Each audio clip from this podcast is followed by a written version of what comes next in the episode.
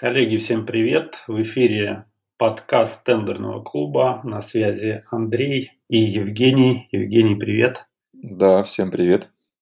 Да, мы сегодня решили взять интересную такую тему, пообсуждать. Называется она «Предквалификация участника закупки». Да, такая неожиданная тема, но достаточно актуальная. У нас участники очень часто спрашивают, ну, в том числе и новички, э, вопросы, связанные с участием, кто вообще может участвовать. И вот э, в последнее время несколько было вопросов, связанных с предквалификацией участника, что это такое и вообще откуда ноги растут. Давай с тобой э, начнем, может быть, с того вообще, а кто может участвовать в тендерах в госзакупках? Ну, давай тогда немножко э, сегментируем, что тендеры бывают разные. Это и закупки по 44-му, и корпоративные закупки по 223-му, и коммерческие закупки. И здесь, соответственно, требования к участникам могут быть разные. Например, если мы берем 44-й федеральный закон и 223 закон, то здесь участниками могут быть абсолютно все. Это физические лица, в том числе зарегистрированные в качестве ИП, это юрлица, разные формы собственности, и, соответственно, здесь также могут участвовать и самозанятые, то есть здесь любые категории участников. А если брать коммерческие закупки, то там участники могут, скажем так, заранее быть определены заказчиком.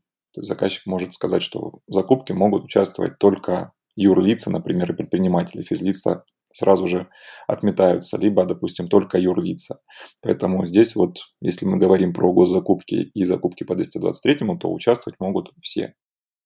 Да, ну, кстати, у нас был, э, по-моему, видео отдельное на эту тему, либо трансляция даже, где мы рассказывали, кто может принимать участие в госзакупках, в том числе по 44-му, и э, в каком качестве э, выгоднее да, участвуют. Мы прямо вот разбирали э, вариант участия физлицо, самозанятый, ИП и так далее. Поэтому я думаю, что мы, наверное, сейчас не будем вот в эти дебри уходить, да, просто добавим, наверное, в описании ссылочку на вот это вот мероприятие, можно будет изучить, посмотреть. Вот, давай с тобой более тогда подробно пойдем в сторону предквалификации, что это вообще за зверь такой. Вот на самом деле а вот предквалификация, да, вот у меня даже язык заплетается, сложно выговорить. вот. Э, предквалификация, она очень часто использовалась а, заказчиками а, корпоративными, да, так, то есть те, которые проводили закупки по 223.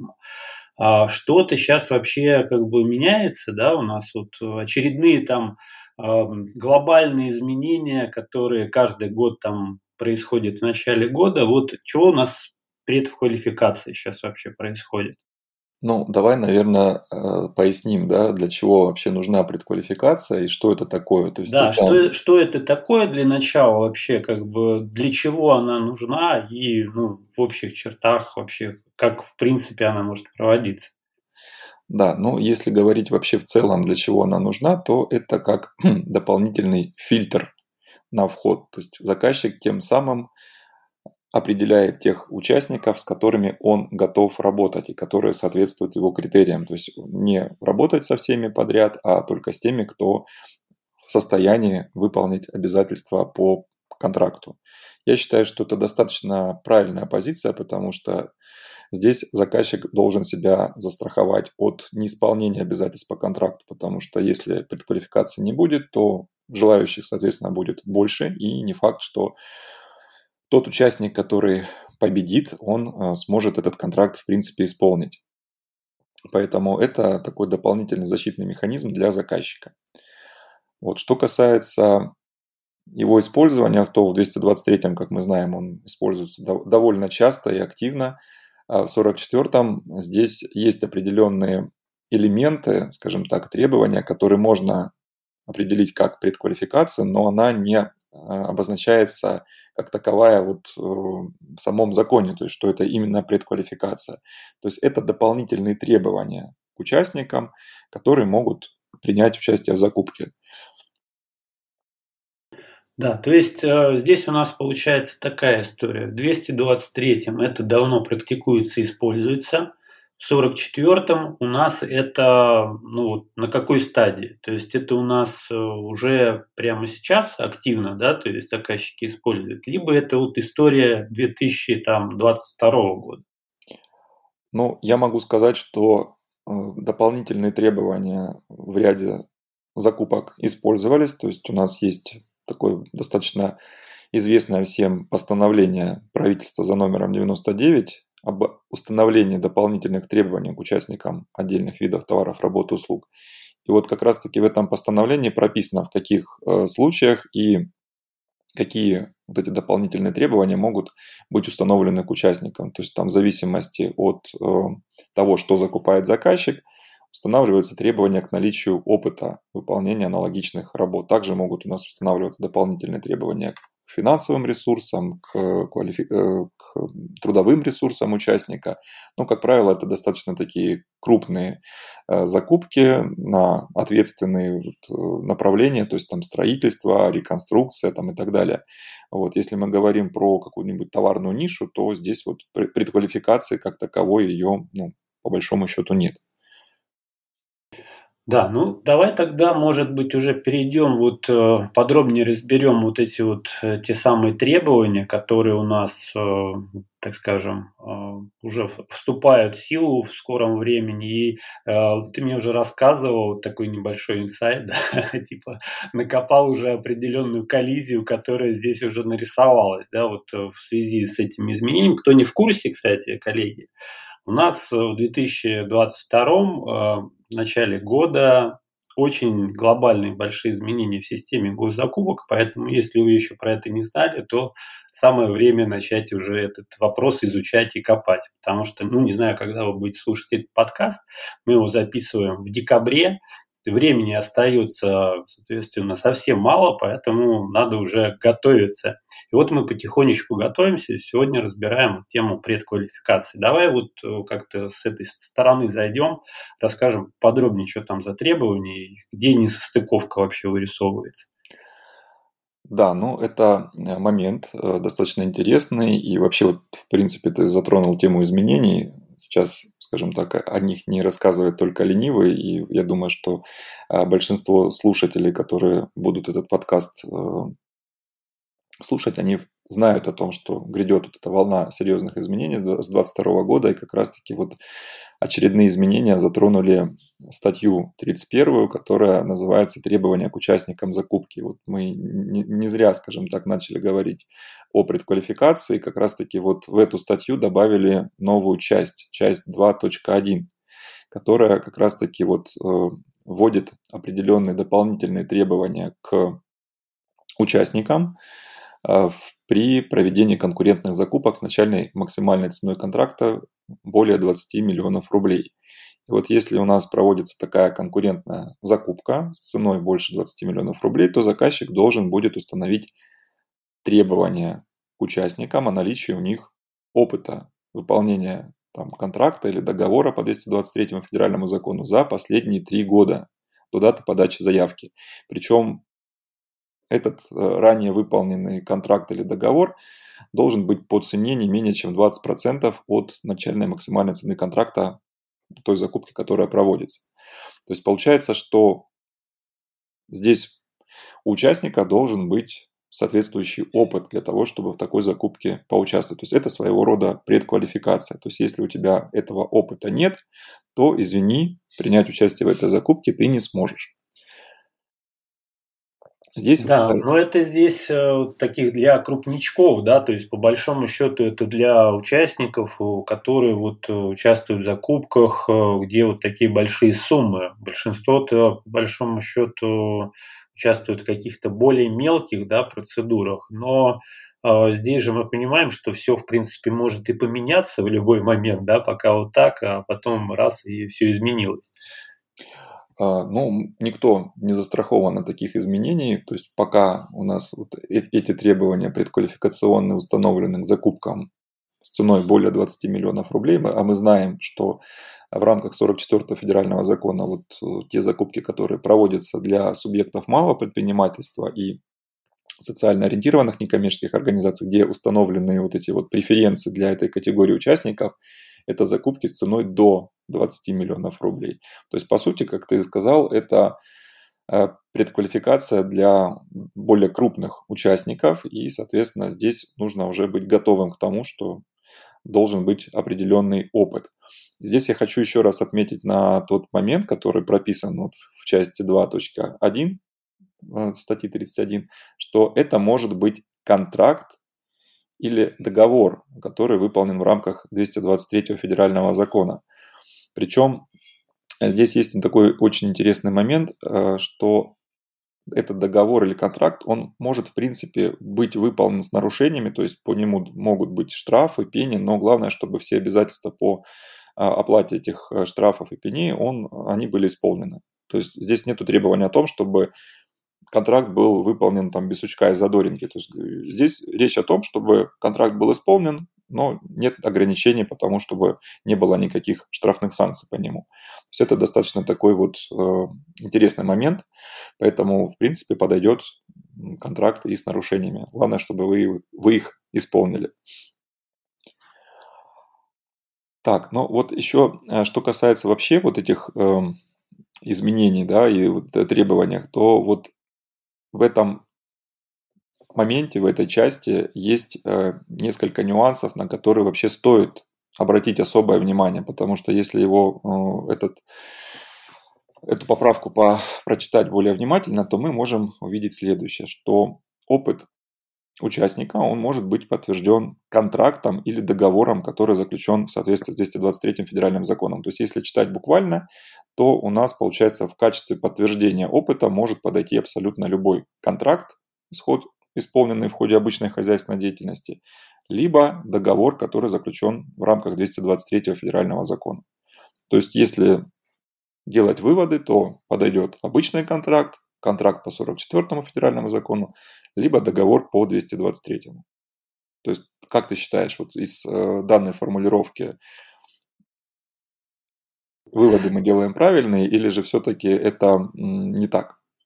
Ну, я думаю, что правильные. В любом случае, мы об этом узнаем э, от, эм, так скажем, правоприменительной практики, которая у нас уже не за горами, поэтому я думаю, что мы думаем-то все правильно, но посмотрим, как это будет соотноситься с реальностью.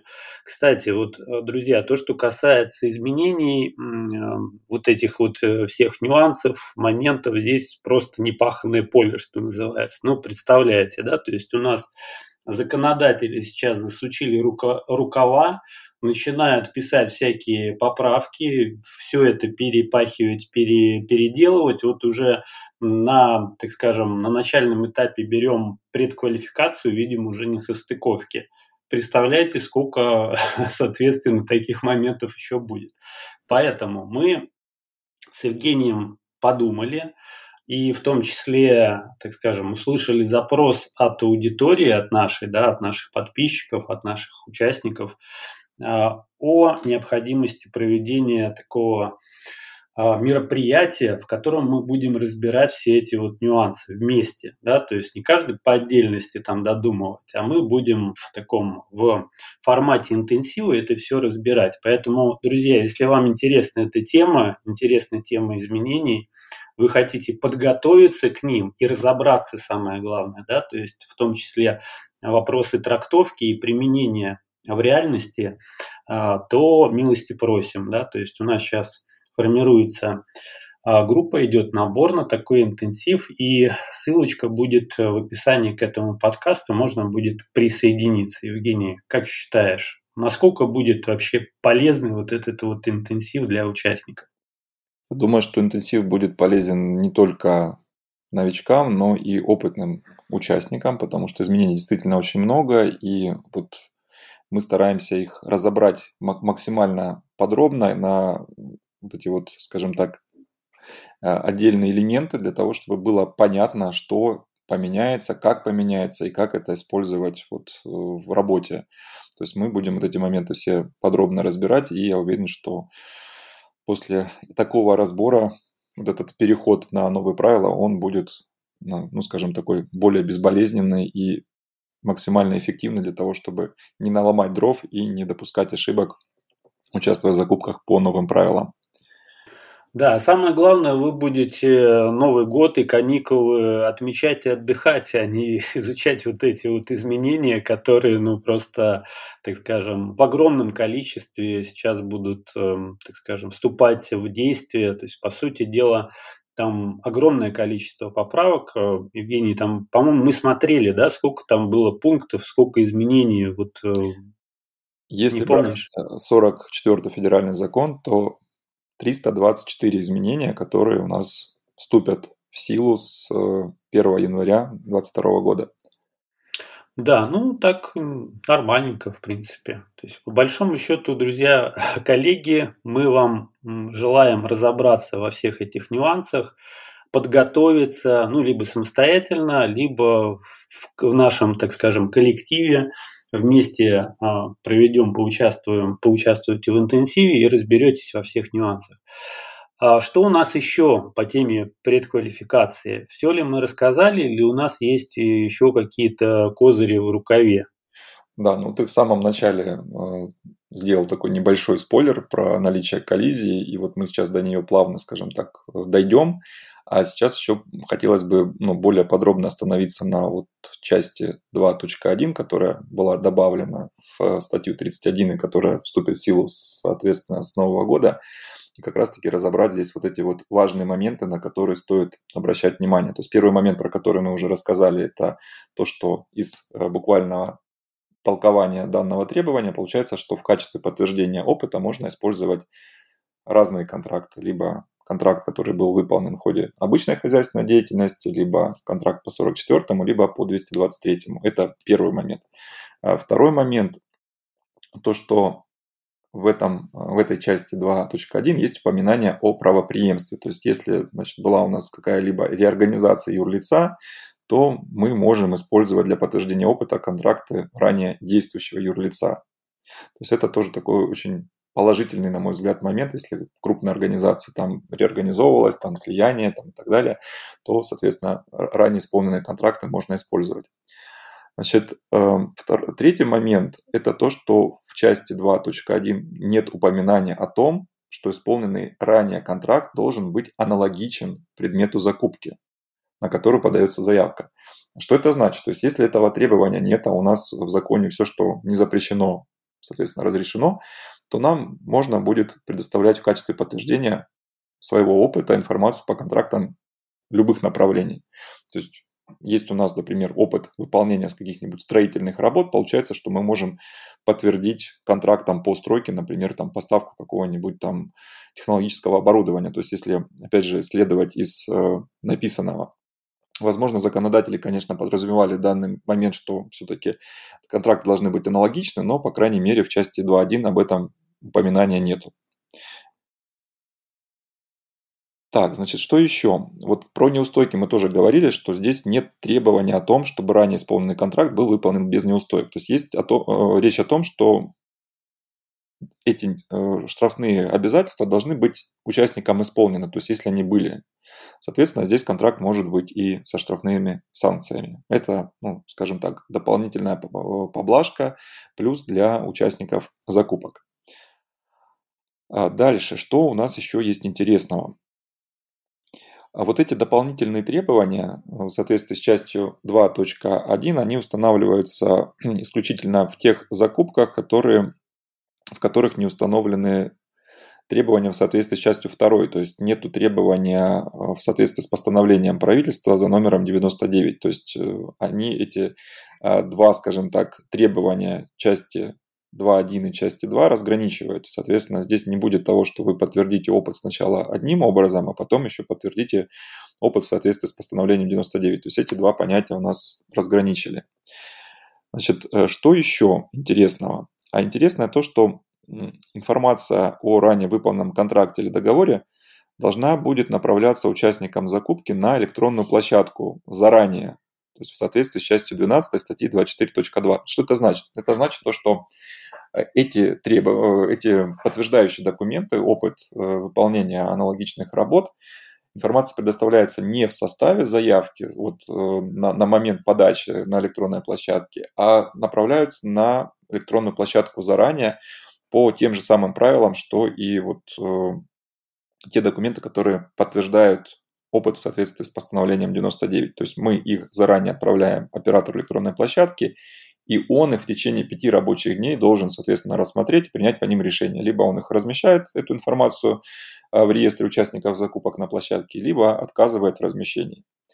Но здесь важно иметь в виду, что эти требования, а, они вот э, четко прописаны, и информация должна быть на площадке до подачи заявки. Не в момент подачи, а до подачи. Если вы сделаете наоборот и отправите заявку, э, эту информацию, значит, не, не прикрепите, а заявку отправите, то в течение, в течение часа оператор электронной площадки такую заявку завернет и вернет ее обратно. Поэтому здесь этот момент нужно обязательно иметь в виду.